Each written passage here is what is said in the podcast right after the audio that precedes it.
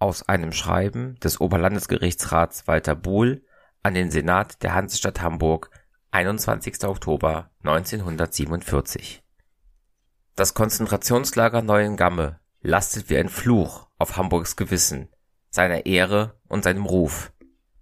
Der Ruf seiner Unmenschlichkeit und die grauenhaften Schrecken dieses Lagers müssen ausgelöscht werden aus der Erinnerung an unsere Zeit.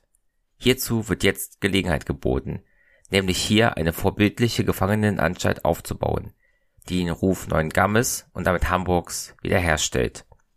Das Schandmal der Vergangenheit möge ausgelöscht werden und Neuengamme und Verpflichtung zur Wiedergutmachung bedeuten, die wir willig übernehmen, um aus dieser Anstalt nunmehr eine vorbildliche Anstalt der Menschlichkeit und des modernen Strafvollzugs von Weltruf zu schaffen.